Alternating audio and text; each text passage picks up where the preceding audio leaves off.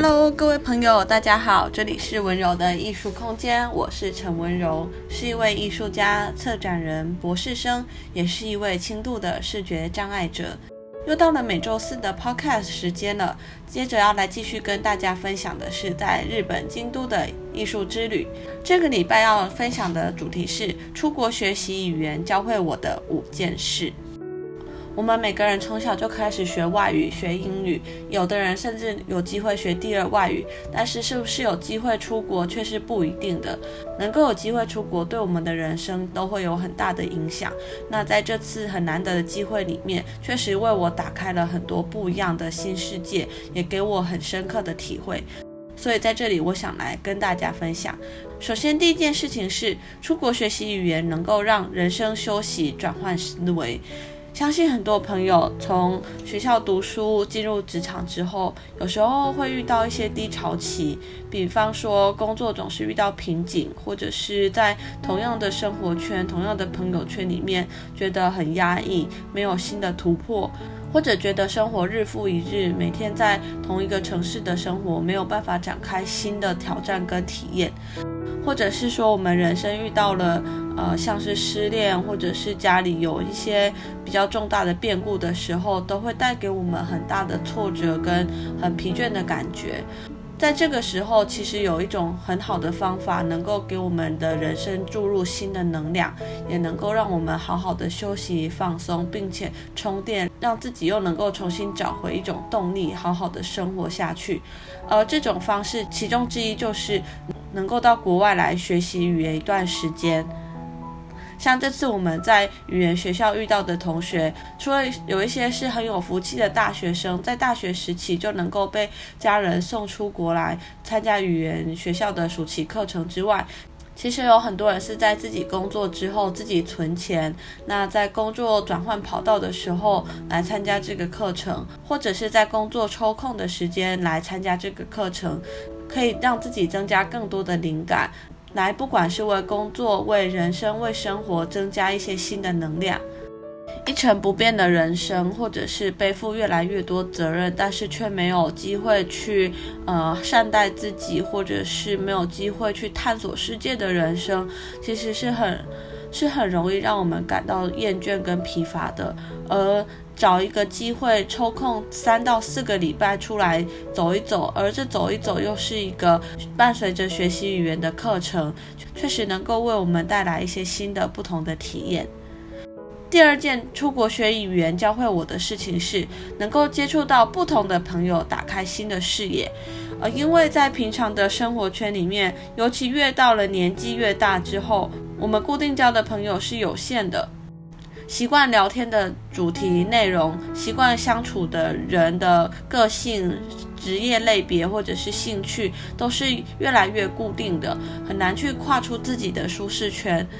而这也不是不愿意跨出自己的舒适圈，有时候是碍于工作或者是生活的呃日常轨迹，让我们不得不在一定的范围里面与一些人有所交集，而与另外一些人就没有了交集的机会。但是当我们抽离出来，抽离到国外的时候，能够跟我们一样抽离出来的人，是来自各国，也来自各种领域跟各种职业的。这时候，我们能够聊天的内容会变得更加的多样，更加的有趣。能够听到他不同的职涯经验，也能够听到他对世界不同的看法。这种接触是，呃，我们在原本的城市里面可能不容易那么快去认识到，呃，四面八方的朋友。可是透过这样子一次出来的课程，能够让我们开阔很多。第三件。出国学习语言教会我的事情是重新找回简单的生活规律感，因为在呃原乡的城市里面，随着年纪越来越大，大家可能开始考虑要呃存钱买房子，或者是要跟另一半走入家庭，要结婚生子等等的事情。那这些责任感跟这些负担或者复杂度是越来越多、越来越重的。呃，除了照顾好自己的生活之外，还往往还必须去承担。别人的生活或者别人的世界，由于我们在原生的国家里面成长，而这种成长又让我们没有一个可以隐退或休息的地方。由于这种复杂程度，让我们会容易越来越紧张跟焦虑，也容易去失去呃一个人的时候很单纯的生活的这种感觉，而出国。来学习语言，往往我们是有机会一个人自由行动的。自由行动之后呢，能够很简单的重新回归到一个学生生活的样子。每天早上可能六点半起床，七点半搭公车，九点开始上课，上到十二点半，然后下午下午就是自由活动，晚上读书写作业，就这么简单的日常生活。要打理的事情也不多，不用负担沉重的家务。我觉得。能够排除万难去空出这么一段时间，找回这样子简单的规律感，对一个人的身心是有很大的帮助的。像在我们班可以看到一些出社会很久的妈妈们或者是爸爸们，他们重新又回到了校园的生活。那可以看到他们是嗯、很专注在投入在自己的课业上的，能够跟着课堂上的进度来做作业、准备考试、准备发表会，呃很认真专注的在一件简单的事情上。这这样子的一种呃态度跟生活方式是。呃，我们在自己原本的生活里面很容易过着过着就忘记的东西。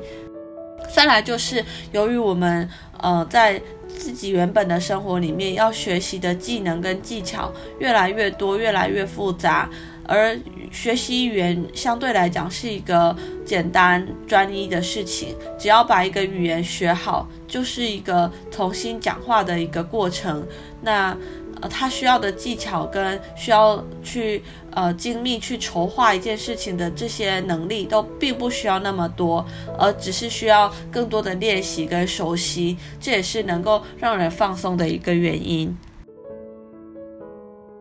再来出国学习语言，教会我的第四件事情是理解不同的文化，知己知彼。以前对文化的理解主要是透过历史课本或者是地理课本，以及对于一些相关书籍的阅读。可是当真实踏上一个国度的时候，对这里的文化，从公车怎么开、司机的态度，或者是垃圾桶怎么摆，这里人买东西的方法，这些小小的日常细节都是文化的一部分。会让我们对整个国家的了解有一个更立体而细致的感受，而这些感受也会是出自于我们自己亲身的经验，而不是只是从别人的呃所见所闻得来的。那透过对其他文化的理解，也能够让我们去反思生长在自己的国家，自己的国家有哪些地方跟别人是不一样的。比方说像是呃。在京都，我会看到很多的外国人在这里观光跟游玩，那也会让我反思到说，原来我的生长的城市并不是一个以外国人观光为主的城市，而这样子的差异也会让我去想到，它对于整个产业或者整个人民的状态的影响也会是不一样的。那又比方说，我看到日本的呃。大人小孩们在节庆的时候很自然的会穿着浴衣，但是在台湾我们并没有自己流传的传统服饰，大家会很自然的去穿。如果会穿汉服或者是特别衣服的一些小众朋友们，也是一些特别的爱好或兴趣。但是如果更长远的来思考这个问题，从我们所学的历史课本来，呃，加以解释跟反省的话，其实我们可以知道。这跟十九、二十世纪整个全世界的殖民政策有很大的关系。为什么有些文化会消失？为什么有些文化能保存下来？日本它保留了这些自己传统的文化，跟当初它的政策，它对于。日本文化的呃自信跟政策有很大的关联，以及台湾被殖民、台湾丧失的东西，台湾在转换的过程、现代化的过程里面，呃，慢慢流失的一些东西也有很大的关联。所以在这里，并不能用一种优劣高低的态度去理解这个事情，这样是很危险的，而是必须更长远的去看它后面发生了什么，导致了这样子的一种差异。这些反省跟对世界的看法，我觉得透过来一个新的国家再重新去思考的时候，能够带给我们更深刻的省思，也能够对自己国家的呃原本的处境这一百年来发生的种种问题有一个呃更全面的看法。那当然也能够对于我们自己的未来，自己呃，像是台湾，台湾既然现在是这个样子的，那我们在未来应该可以怎么发展？在或者在我们自己的能力范围、工作能力范围里面，能够怎么样去呃，让我们在世界上能够更被看见，或者是能够发挥我们自己的特长，这个也是来了之后我们可以去做更多的醒思的。出国学习语言教会我的第五件事情是让环境来影响你。出了国之后，我才发现环境真的是一个很大的一个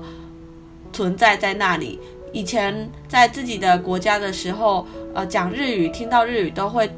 特别的觉得这是一个外国的语言。可是当来日本到了第三周之后，会发现。这个语言好像就在自己的旁边，你跟他的这种距离感慢慢的比较减少了，也会慢慢的能够更顺畅的用日语去跟当地的人沟通。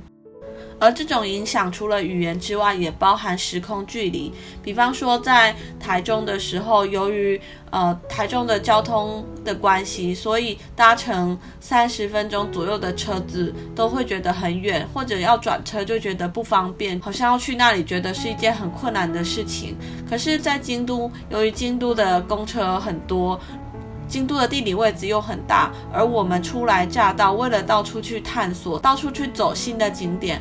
会不觉得一次搭一个小时的车程是远的？这也是环境能够去带给我们很大的影响，对于时间、空间的掌握跟感觉都不一样。这样子的一个影响跟调整，也会呃让我们带他回自己原本的国家。当我们再回到台中的时候，就会去慢慢去调整对于时间的感受。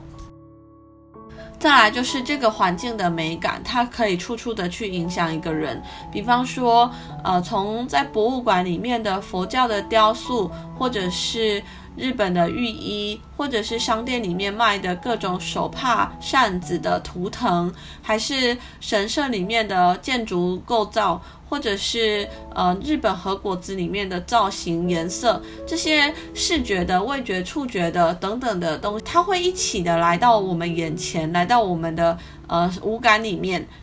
让我们重新去过上一种跟原本在自己的国家不一样的生活。而这种不同，并不一定是我们刻意去